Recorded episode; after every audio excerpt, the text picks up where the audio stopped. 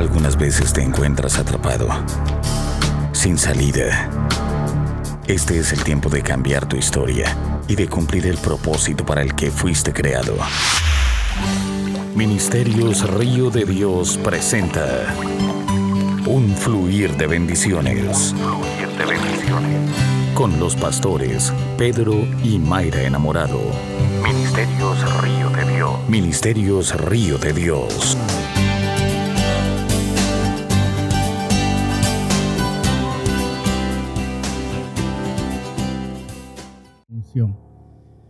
Que hoy tenemos la bendición de tener entre nosotros a nuestro hermano Pedro Alonso enamorado. Pedro Alonso es mi primogénito, pero él no va a predicar porque es mi primogénito, sino que porque sé que Dios tiene algo dentro de él. El peor error que un pastor puede hacer es querer que sus hijos hagan lo que él hace, como cualquier padre que quiera que estudien lo que ellos estudian. Pedro Alonso sé de que Dios le ha dado, le ha dado el llamamiento a la predicación. Una cosa es llamar a llamamiento a predicación y a pastoral. Yo siempre le dije a mi hijo, le dije, hijo, usted no tiene que ser pastor, si Dios no le ha dicho que sea pastor. Pero si usted tiene pasión por compartir la palabra, compártala. Entonces él cada vez que el Espíritu de Dios le inquieta, él me dice, papá, puedo compartir, porque sabe lo, lo que es autoridad y no violentar autoridad. Y hace un par de semanas me dijo, papá, ¿será que me puedo dar un chance? Hay un mensaje que, que se está gestando en mi espíritu. Quiero compartir con la iglesia de Cristo. No me dijo con Río Dios, con la iglesia de Cristo. Porque hoy nos están viendo del norte, del sur, del este y el oeste y lo decimos, lo que están en Houston, en México, en Canadá, en Venezuela, en Colombia, en Honduras, Nicaragua, en muchos lugares que nos están viendo. Gracias por vernos. Y hoy quiero dejar este tiempo con mi hijo Pedro Alonso para que predique esta palabra que el Señor le ha dado. Bendición, mi hijo. Bendiciones, hermanos. Que Dios los bendiga. Es un gran privilegio estar con ustedes esta noche, como, siempre lo es. Yo eh, le doy gracias a Dios por la oportunidad de estar aquí en Miami, eh, en mi casa y aquí con el pastor Pedro. Le doy gracias a Dios que a través de, su enseñanza. El nombre de Jesús es precioso para mí, yo lo conozco, yo lo tesoro. le doy gracias porque eh, mi madre y mi padre, los dos, honran a Dios. Y el Espíritu Santo hizo algo inusual en mí hace unas semanas. Yo a través de un sueño experimenté algo fuera de lo normal. Y hermanos, yo no soy profeta, les aseguro que no lo soy.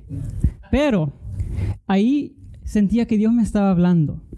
Porque en este sueño yo me veía parado en una reunión como de oración en un cuarto y yo veía, eh, o no, no veía, bueno, veía que estaban predicando, pero yo sentía eh, expresar una frase eh, y, seguía expresando la misma frase, diciendo, Dios busca al perdido, Cristo busca al perdido.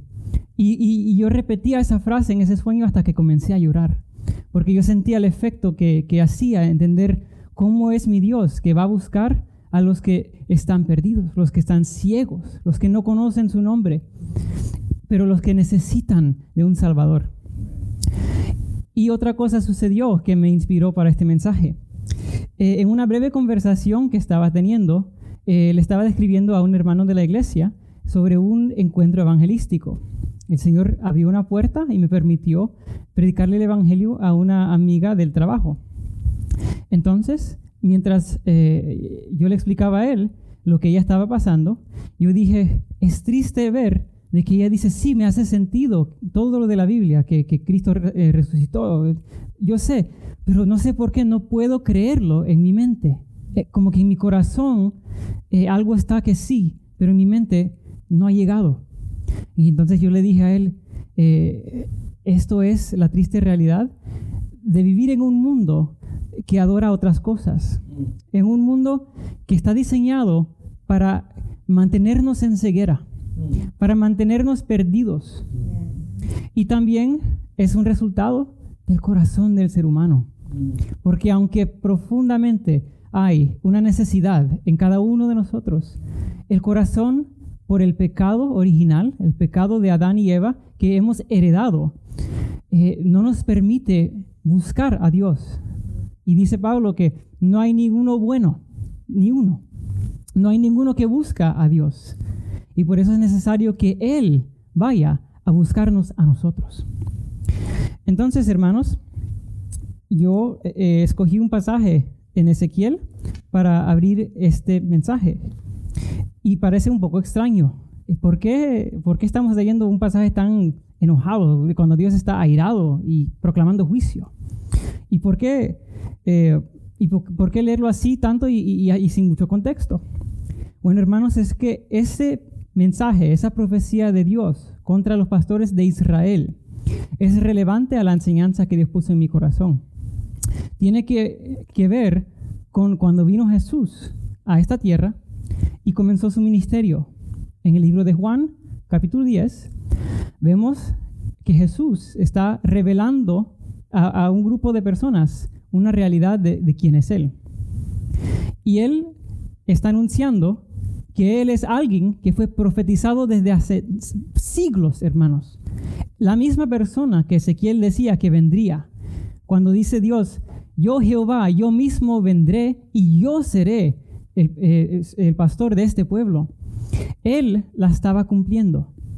Pero aunque estaban escuchándolo predicar y aunque estaban viendo sus milagros, no podían entenderlo, no podían recibirlo y lo rechazaban. Ahora, hermanos, hace poco yo sé que escucharon un mensaje eh, sobre el ser una oveja. Y entonces eh, les diré que esto, eh, el tema es otra cosa. La realidad es que nosotros no solo somos ovejas, no solo, ya no somos siervos, como dice Jesús, sino que hijos en la casa. No somos ovejas solamente, sino que también somos príncipes en una nación santa. Y Dios nos llama a reconciliar el mundo a Dios a través de la predicación del Evangelio, a través de vivir el testimonio, de darle de comida a los que tienen hambre y de amarnos los unos a los otros. Y de esta forma nosotros somos una nación santa, somos príncipes reinando con Cristo. Entonces, con eso vamos a ir a este pasaje que, eh, que lo encontramos en Juan capítulo 10 y voy a comenzar en el versículo 7. Y cuando llegan pueden decir amén. Ah, antes de eso, quiero terminar la profecía de Ezequiel. En Ezequiel 34 leímos sobre el juicio contra los falsos pastores y pronto veremos quiénes eran estos falsos pastores cuando estaba Cristo enseñando. Pero así él termina esta profecía. Dice Ezequiel 34, del 23 al 24, yo se los leeré. Y levantaré sobre ellas un pastor, y él las apacentará. A mi siervo David. Él las apacentará y les será por pastor. Y yo Jehová les seré por Dios. Y mi siervo David príncipe en medio de ellos. Yo Jehová he hablado. Hermanos, Dios, desde el comienzo de, la, tierra, del tiempo, había profetizado la venida de un hombre, que sería más que hombre, de Jesucristo. Jesucristo, el hijo de David. Y desde el tiempo que vino el rey David, el pueblo de Israel estaba esperando con ansia, con desesperación, pasando reyes que los oprimían de Israel, sus propios reyes, que se burlaban de Dios, que se burlaban de sus mandamientos, pero la profecía de Dios siempre eh, fue cumplida. Ellos fueron derrocados, ellos fueron humillados. Y vinieron también otros para reinar sobre el, pueblo de Israel como un juicio. Los reyes de Asiria, de Babilonia, vinieron, invadieron a la tierra y aún con esos reyes no tenían alivio, no tenían paz, sino que estos pastores, estos eh, príncipes eh, que les prometían prosperidad, eh, solo traía calamidad, solo traía juicio más, más caos. Pero el hijo de David, el linaje de David, nunca cesó. Nadie pudo destruir por completo a esa línea santa, esa línea real. Y por eso es que podemos hablar del Cristo que vino el Cristo que es el Hijo de David, de la línea real. Entonces, en Juan capítulo 10, el versículo 7, comienza Jesús y dice, volvió pues Jesús a decirles, de cierto, de cierto os digo, eh, yo soy la puerta de las ovejas. Todos los que antes de mí vinieron, ladrones son y salteadores, porque no los oyeron las ovejas. Yo soy la puerta. El que por mí entrare será salvo, y entrará y saldrá y hará eh, pastos. El ladrón no viene sino para hurtar y matar y destruir. Yo he venido para que tengan vida y para que la tengan en abundancia. Yo soy el buen pastor. El buen pastor da su vida por las ovejas. Aquí vamos a pausar. Entonces, hermanos, estábamos hablando hace poco de la ceguedad espiritual, de la ceguera. Antes de que Jesús predicara este mensaje, él había sanado a un ciego. Él había sanado a un hombre ciego de nacimiento. Y todo el mundo preguntaba, eh, rabí, maestro, ¿por qué está ciego este hombre? ¿Pecó él o pecaron sus padres para que sucediera esto sobre él? Y dijo, ni por pecado suyo, ni por pecado de sus padres, sino para que Dios se glorificara en él. Entonces, aunque los fariseos vieron que este mismo que estaba ciego ahora veía, interrogaron a sus padres, hicieron todo el, el trabajo del detective y todavía no podían ver lo que estaba delante de sus ojos. Entonces en esta escena, Cristo está continuando ese tema, continuando ese mensaje, que aunque ellos lo veían en lo, en, lo natural, no lo veían en el espiritual, en lo espiritual. Pero que el hombre que antes estaba ciego en lo natural, ahora Dios le había dado vista, vista natural y vista espiritual para ver quién era este que lo había sanado. Entonces, cuando está enseñando aquí, ya vemos dos revelaciones que, que Cristo revela sobre él mismo. Número uno dice, y estos son los tres puntos de mi sermón, Cristo es el buen pastor. Número dos, Cristo es la puerta de la salvación. Y número tres, Cristo y el Padre son uno. Otra vez lo digo, Cristo es el buen pastor, Cristo es la puerta de la salvación y Cristo y el Padre son uno. Entonces, ahora hemos leído los primeros eh, versículos. Ya sabemos eh, que Cristo cuando hablaba del buen pastor estaba hablando de la misma profecía de Ezequiel, pero también dice Cristo que Él es la puerta. Él es la puerta.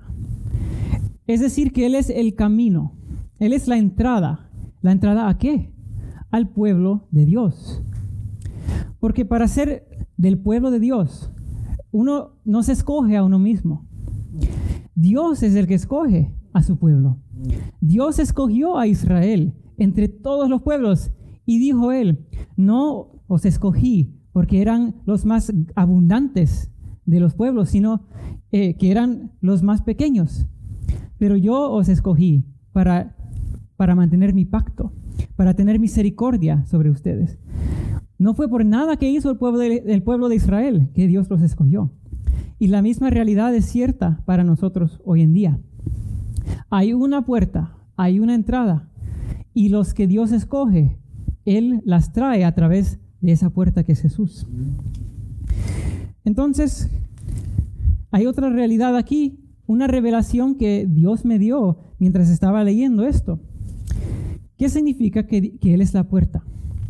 En el libro de Proverbios vemos de que hay una, una revelación, de que en el libro de Proverbios habla la sabiduría como si fuera una persona. Y vemos la figura de la sabiduría de Dios, proclamando, predicando a todo mundo para los que eh, escuchen. Entonces, la hermana Eileen va a leer ese pasaje del libro de Proverbios. Proverbios 8, del 1 al 4. Excelencia y eternidad de la sabiduría. ¿No clama la sabiduría y da su voz la inteligencia? En las alturas junto al camino, a las encrucijadas de las veredas se para, en el lugar de las puertas, A la entrada de la ciudad, a la entrada de las puertas da voces. Oh hombres, a vosotros clamo. Dirijo mi voz a los hijos de los hombres. Dios bendiga su palabra. Entonces, hermanos, ¿quién es la sabiduría de Dios? ¿Quién estuvo con Dios desde la eternidad? ¿Quién es el que predica a los hombres ignorantes que están en las calles y dice, ven a mí, búscame a mí, si no es Jesucristo? Y por eso vemos de que Jesús es la puerta de la salvación. La puerta y la voz que llama, que clama, que busca a los perdidos. Y que todo aquel que escucha esa voz, que aprende a amar esa voz y que la sigue, encontrará la vida eterna.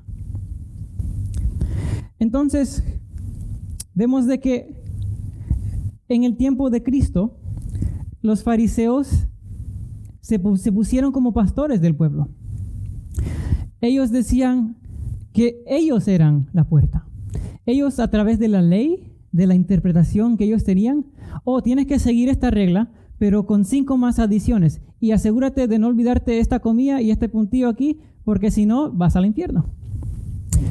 Ellos, en vez de abrirle los ojos al pueblo para que pudieran ver la, verdad, la bondad, la belleza de Dios, les estaba cargando y cargando y cargando con reglamentos y tradiciones del humano, ser humano que no tenían poder y no tienen poder y jamás tendrán poder para salvar. Pero la palabra de Dios salva. La palabra de Cristo salva.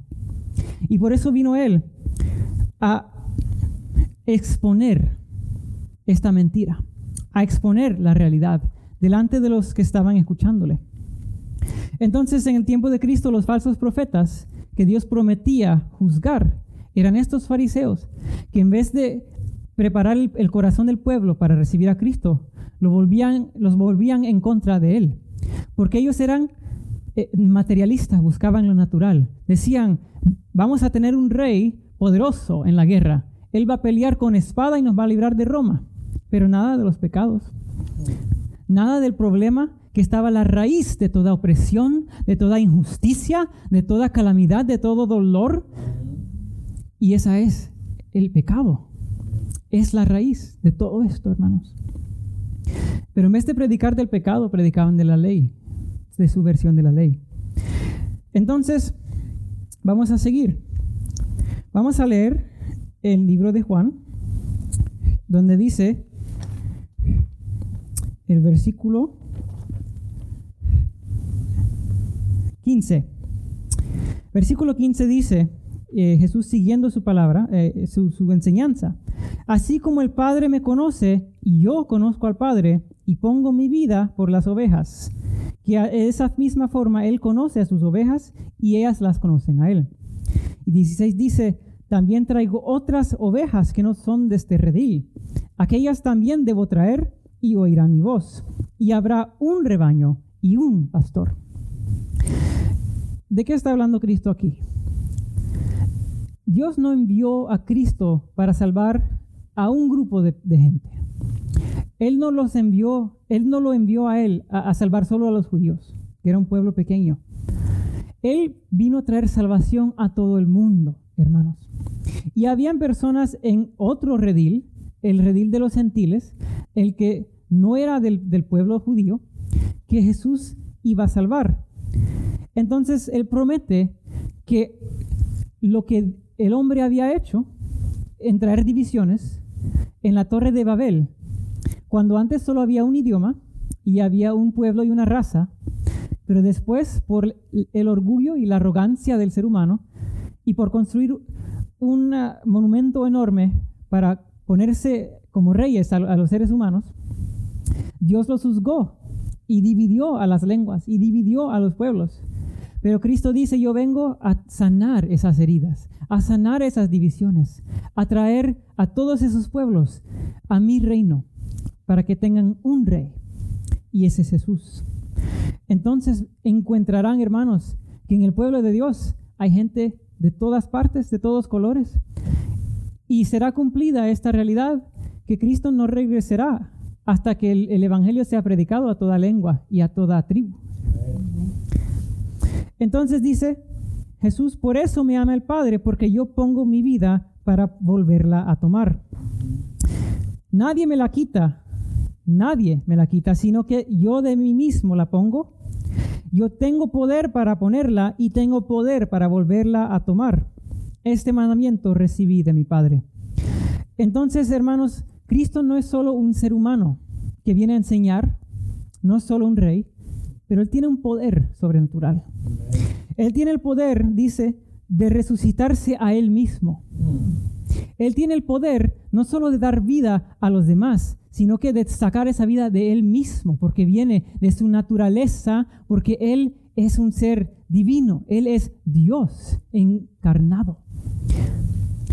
Entonces cuando Dios da a través de Cristo la vida eterna, Él está dando más de Cristo. Cuando Cristo nos da Cristo, vivimos y tenemos vida. Cuando recibimos su palabra, cuando escuchamos su voz y comemos de ella, tenemos vida. Entonces no solo es Cristo la puerta que nos invita adentro, Él es también los pastos que comemos día tras día, mañana tras mañana. Hay palabra para nosotros. En esta palabra bendita siempre hay algo, algo que leer, algo que nos va a conmover el corazón, algo que va a llenarnos de tanto deseo y de tanto, de tanta emoción que ni podemos expresarlo, que es como cuando hay dos amantes en balcones, que se ven desde lejos y no se pueden tocar, se ven con ojos de amor y se quieren recibir y se quieren reunir, pero saben que pronto vendrá la oportunidad. Y cuando nosotros comemos de esa palabra, cuando escuchamos la voz de Jesús, estamos comiendo de esa verdad, esperando, llenándonos de más hambre y más ansia hasta que llegue el día que Él regrese y nos retome en sus manos, en sus brazos, y lo veremos cara a cara. Yo anhelo mucho ese día, hermanos, y espero que ustedes también lo anhelen. Y dice aquí que volvió a haber disensión entre los judíos por estas palabras, los ciegos. Muchos de ellos decían, demonio tiene y está fuera de sí, ¿por qué lo oís? Y otros decían, estas palabras no son de endemoniado.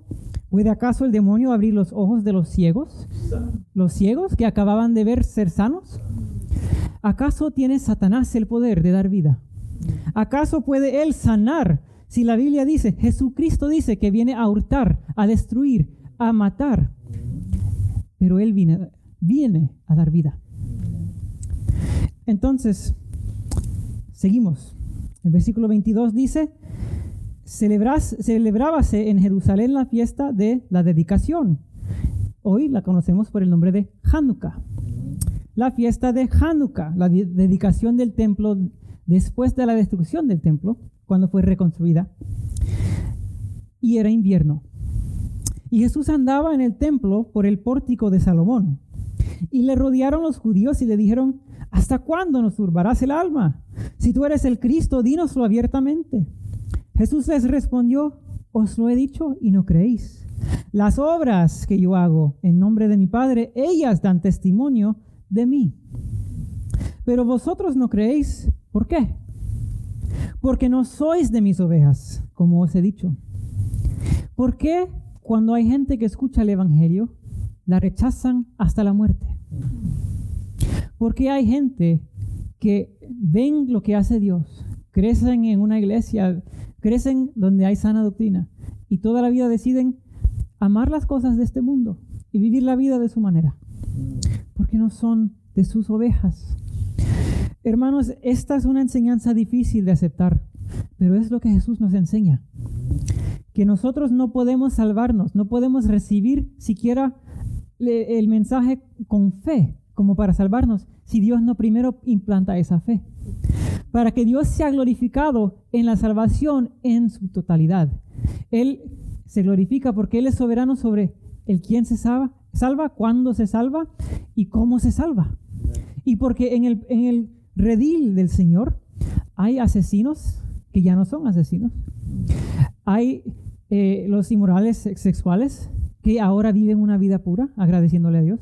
Hay ladrones, hay mentirosos, hay gente que deshonraban a sus padres.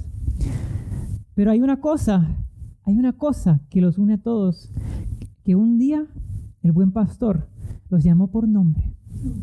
Por nombre los llamó.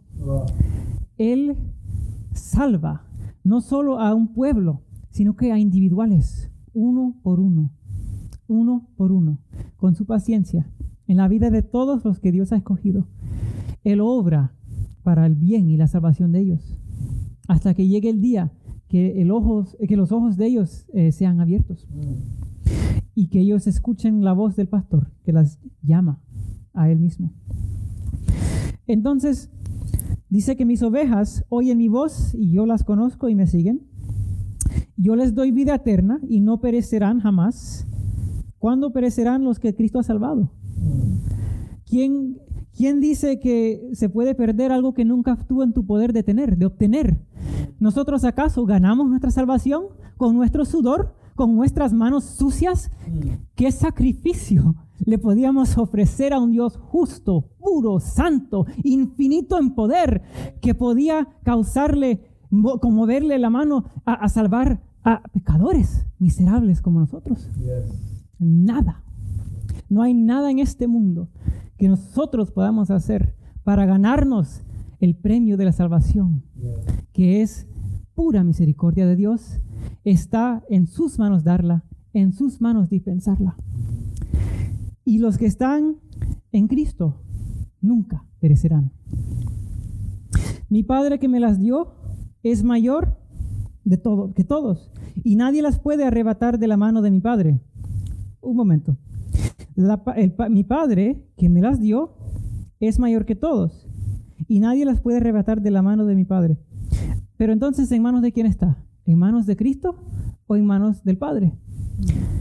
Y la respuesta es simple, y aquí la responde, yo y el Padre, uno somos.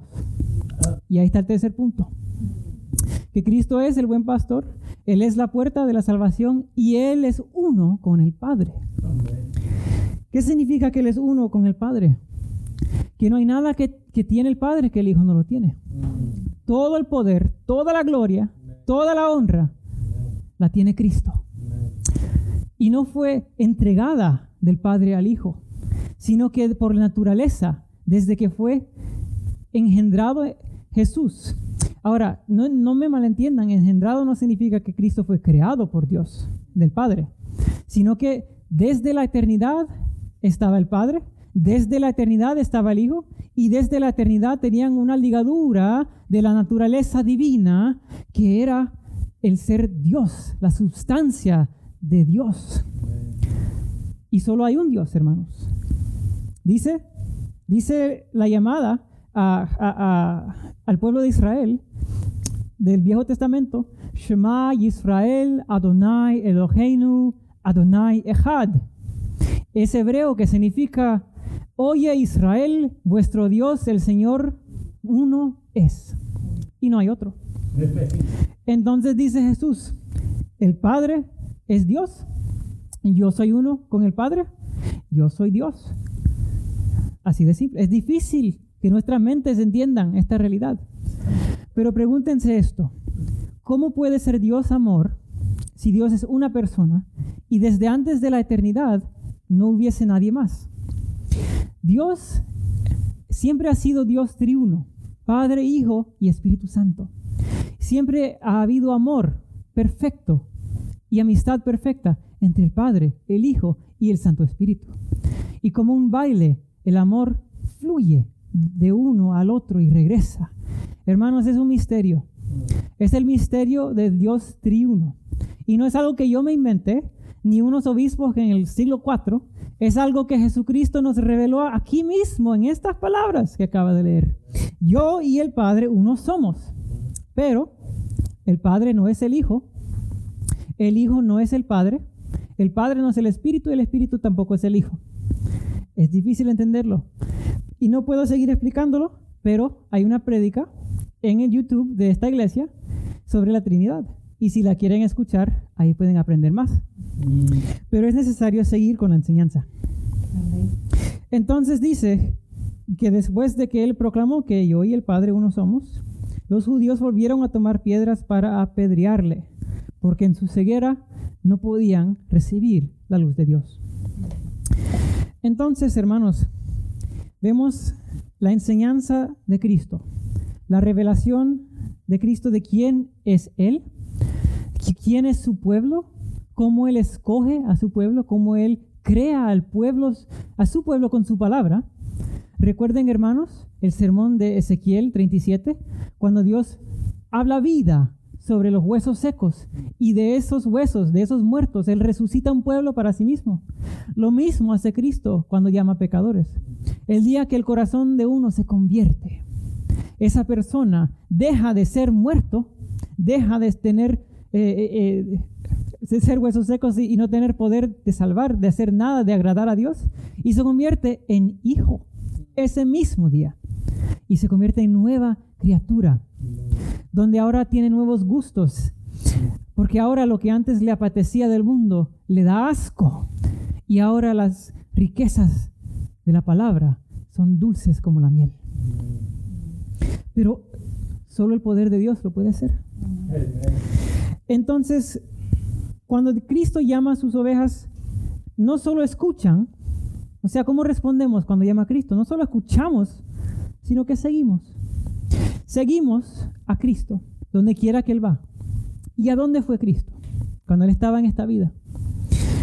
¿Estamos nosotros a seguirlo por el valle de la sombra de la muerte? ¿Estamos dispuestos a seguirlo hasta la cruz? ¿A una muerte?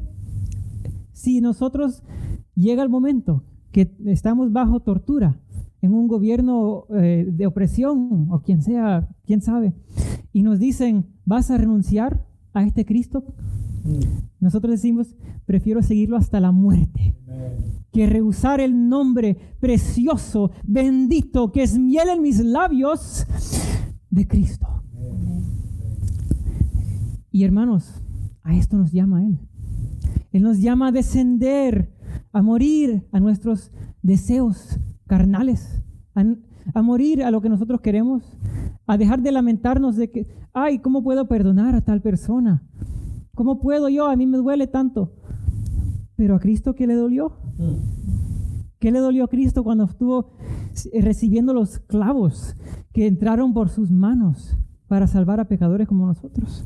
Para perdonar a los que a Él lo habían ofendido estamos dispuestos no solo a descender con Él, porque Cristo no solo descendió, sino a ascender con Él a la gloria y a, saborear la dulce comunión con el Padre. Hermanos, ¿dónde está Jesucristo ahorita mismo? A la diestra del Padre. ¿Y cómo sé eso? Porque hay testigos. Juan, Marcos, eh, Lucas, Mateo, todos, todos eh, proclaman que vieron a Cristo, que estaba aquí resucitado después de haber estado muerto, y lo vieron, lo tocaron, comieron con él, supieron que este era Cristo, y lo vieron ascender a los cielos. Y ya no lo veían. Eh, con excepción de Pablo, pero esa es otra historia. Y ya no lo veían, pero lo vieron subir, lo vieron subir.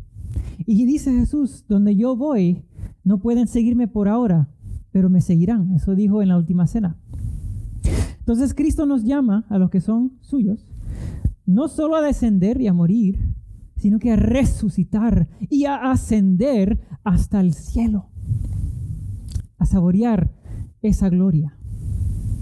Y eso no solo cuando muramos, sino que aquí en esta tierra. Porque en esta tierra tenemos que morir a nuestros pecados todos los días y arrepentirnos todos los días. Pero en esta tierra probamos que Dios es bueno. Sí, en esta tierra vemos la gloria de Dios cuando hay reconciliación entre padre e hijo, cuando un pecador viene a los pies de Cristo, cuando alguien está eh, a punto de muerte en un hospital y Dios lo sana, como lo ha hecho aquí con mi madre y con miles y diez miles y millones más que en la historia no podemos recontar todos sus cuentos, todas sus historias. Pero Dios sana y Dios salva. Y aquí podemos experimentar en la oración, en la adoración, que hay un fuego y hay una llama que nos deja en paz. Esa es la gloria. Y en esos momentos, poco a poco, estamos ascendiendo, hermanos, ascendiendo Estamos tocando una realidad que todavía no existe eh, en un sentido, pero que sí existe en otro sentido. Entonces, ya que hemos hablado sobre los pastos, oh, y una cosa más, perdón, no solo escuchan y siguen a Dios ah, y a, la voz cuando son fáciles las voces, sino que cuando Dios nos llama a hacer cosas difíciles. Dice el profeta Jeremías y también lo dice el profeta Juan en Apocalipsis, que ellos, Dios les presentó su palabra como un rollo y que la comieron y que en su boca era dulce como la miel, pero que en el estómago era amargo. Porque la palabra viene a matar todo lo que tenemos dentro de nosotros, de la oscuridad, de la suciedad de este mundo. Porque antes éramos hijos de Satanás. Es difícil, es feo decirlo, es feo escucharlo, pero Cristo lo dijo. Él lo dijo a los fariseos cuando rehusaban escucharle a él. Vosotros creéis que son, sois hijos de Abraham, les dijo, pero no lo son, son hijos del otro. Pero por eso es que tenemos que comer de esa palabra y que cuando estamos en Cristo ahora es dulce en nuestra boca, pero cuando la digeríamos, cuando la digerimos, perdón, sentimos que es, es, amargo porque algo está haciendo, algo está quemando, algo está deshaciendo, pero por eso, hermanos, la palabra no solo se lee, no solo se lee así por leer, se mastica, se saborea, se huele. Eh, hermanos, es, es un banquetazo que Dios nos da, que es la palabra de Dios, es la voz de Cristo, porque dice la Biblia que el espíritu de Cristo es el espíritu de la profecía. Y todo lo que está escrito en estas palabras, hermanos, en este libro bendito, donde hay 66 libros, a menos que uno sea católico, pero hay 66, les aseguro. Pero en estos 66 libros encontramos todo lo necesario para la vida y la santidad. Y esto es dulce y también es amargo, pero hay que comerlo, hay que masticarlo. Y entonces, hermanos, no les voy a dejar con instrucciones sin explicarles cómo se hace. Hermanos, vemos de que no, no todo el mundo le gusta leer, y es, bien es cierto, pero ¿acaso todo el mundo en el pueblo de Israel sabía leer? No, no, hermanos. Sino que la palabra de Dios, dice la Biblia que ellos meditaban en ella. Y en hebreo la palabra meditar, no quiero, no quiero equivocarme aquí, voy a buscar. La palabra es agá. Significa murmurar murmurar, murmurar, murmurar. Jehová es mi pastor, nada me faltará. Jehová es mi pastor, todo lo puedo en Cristo que me fortaleza, todo lo puedo en Cristo que me fortaleza. Padre nuestro que estás en los cielos, santificado sea tu nombre. Hasta que en el corazón de ellos brotaba la palabra, hasta que ellos podían cantarla, hasta que podían memorizar, eh, eh, decirla en cualquier momento, en cualquier situación. Cuando venían los terrores por la noche, cuando venía la enfermedad, ellos podían meditar en esta palabra, Jehová es mi pastor, nada me faltará. Y eso, hermanos, a eso nos llama Dios. Los que hemos escuchado la voz de Cristo, amamos su voz. Los que hemos comido de sus pastos, tenemos más pasto que comer. Y, nosotros podemos eh, leer, eh, no solo memorizar la palabra para leer, para, este, para tenerla a mano en momentos difíciles, y, la podemos hacer a través del audio, a través de, de, la predicación, cuando escuchamos aquí la palabra, es otra forma de comer de la palabra. Pero podemos ir a la Biblia, al libro de Salmos, y leerlo a voz alta, como una oración. Es algo, es, hay un misterio ahí. Porque a veces oramos sin entendimiento, ¿ok? A veces oramos y no entendemos el temor de Dios y todas nuestras oraciones son como que si Dios fuera nuestro amigo. Ah, sí, gracias Dios, hoy ha sido un día muy bonito, eh, bendíceme, Señor. Y a veces hay, hay momentos que eso es cierto, eso es bueno, es correcto. Pero hermanos, ¿quién nos enseña a orar si no Él es el Espíritu de Dios? ¿Y cómo nos enseña el Espíritu de Dios si no es a través de su palabra? Y cuando uno entra a los salmos, lee sobre lo difícil también ora, medita sobre lo, difícil. ¿Cómo podemos confesar nuestros pecados? Hemos leído el Salmo 51. donde dice, ten misericordia de mí, oh Dios, porque he nacido en iniquidad. Lo que dijo eh, eh, eh, en oración David después de haber cometido adulterio y asesinato. Pero él dice, ten misericordia de mí, oh Dios. Yo no soy nada, yo nací en pecado, no tengo nada, límpiame con tu hisopo. Así aprendemos a arrepentirnos en oración. Y cuando nosotros leemos los salmos, hay salmos de guerra, hay salmos de guerra. Salmo 58, del 6 al 7, dice, oh Dios, quiebra sus dientes en sus bocas Quiebra, Jehová, las muelas de los leoncillos. Sean disipados como aguas que corren cuando disparen sus saetas, sean hechos pedazos. ¿Han orado eso eh, contra el diablo? Porque aquí lo está haciendo David, contra los enemigos de David. Eso no me lo pude inventar yo en oración. Yo no puedo inventarme estas palabras. ¿Y cómo voy a saber cómo orar? Si no estoy meditando, si no estoy orando la palabra, recibiendo y digeriéndola. Y también otra forma de comer la palabra, de recibir esta voz, es cantar. Y no solo con cantar los salmos, que también es bonito. Eh, es difícil, les aseguro, porque no se tiene que inventar una melodía, you know?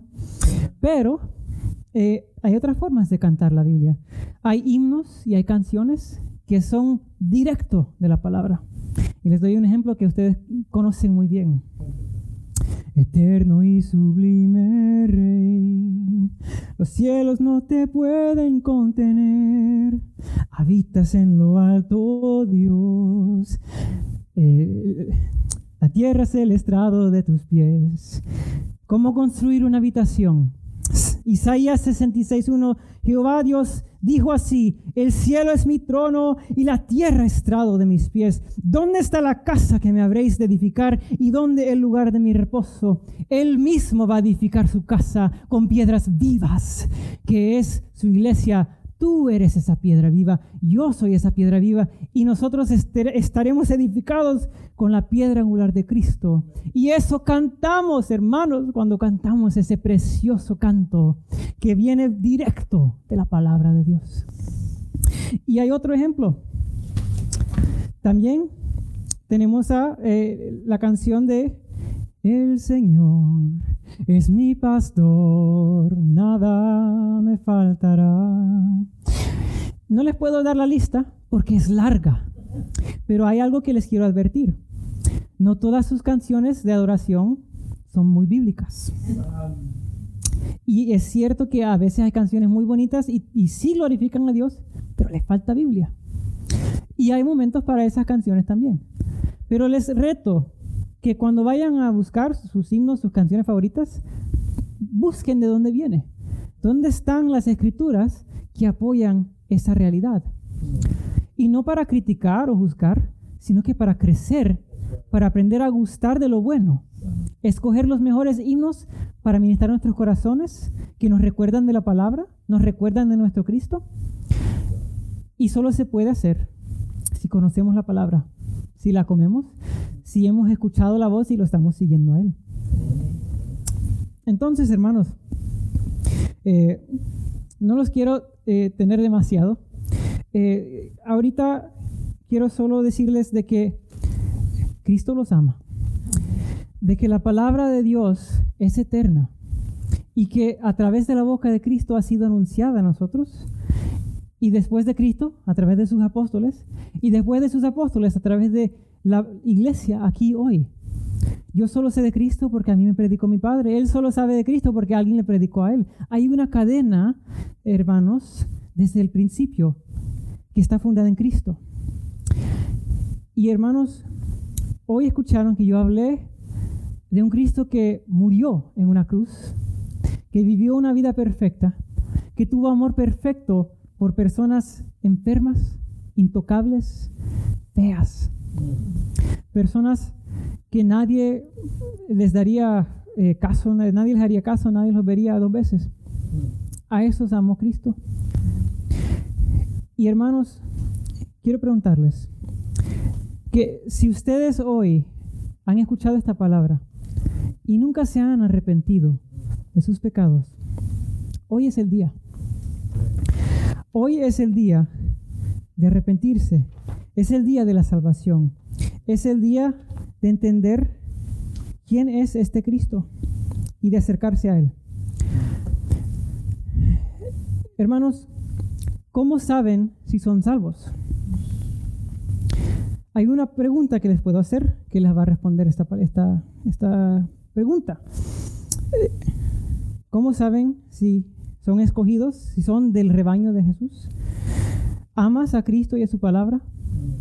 ¿Es tu deseo seguirle hasta la muerte y desgastar tu lengua proclamando que Cristo salva a miserables como yo? ¿Que Él me ha llamado por nombre? ¿Que su tierno amor todos los días me sostiene? Y que yo anhelo día tras día ver su rostro cara a cara. Si la respuesta es sí, entonces tú lo conoces y Él te conoce a ti. Pero si no piensas dos veces de Cristo en tu caminar, en tu día a día, si la iglesia es algo que de vez en cuando haces, si eh, las cosas espirituales uno dice, ah, es, bonito, bien linda la tradición para Navidad o para you know, la Pascua. Eh, si, si Cristo es alguien que puedes escuchar en el futuro, en el mañana, no lo conoces. No lo conoces y no lo tienes.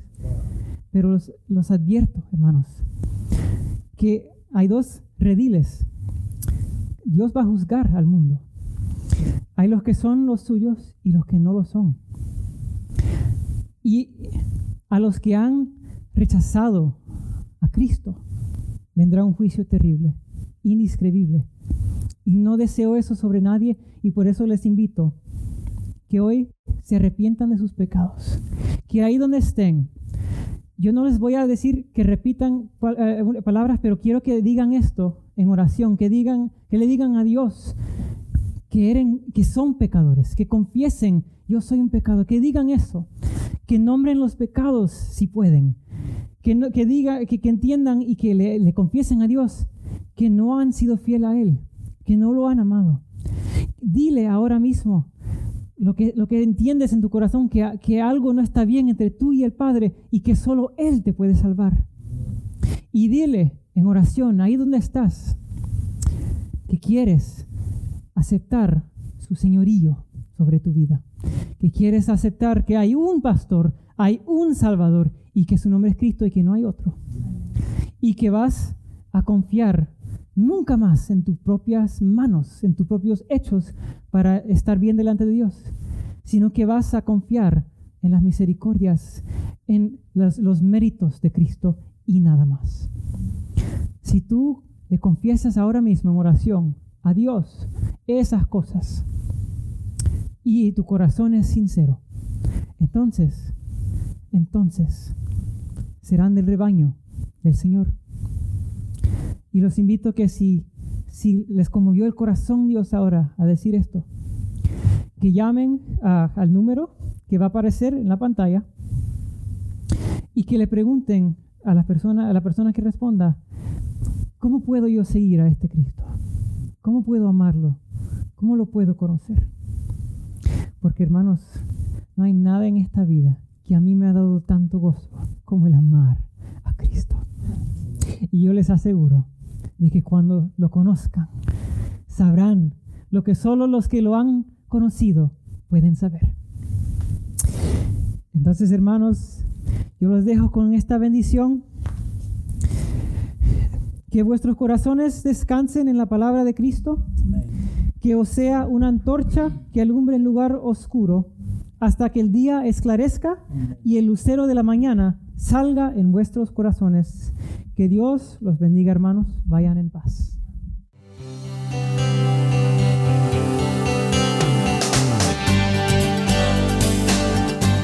Si este mensaje ha inspirado su vida, llámenos al 305-316-9906 o ingrese a www.mirriodedios.org y permita que en su vida exista un fluir de bendiciones. Ministerios Río de Dios.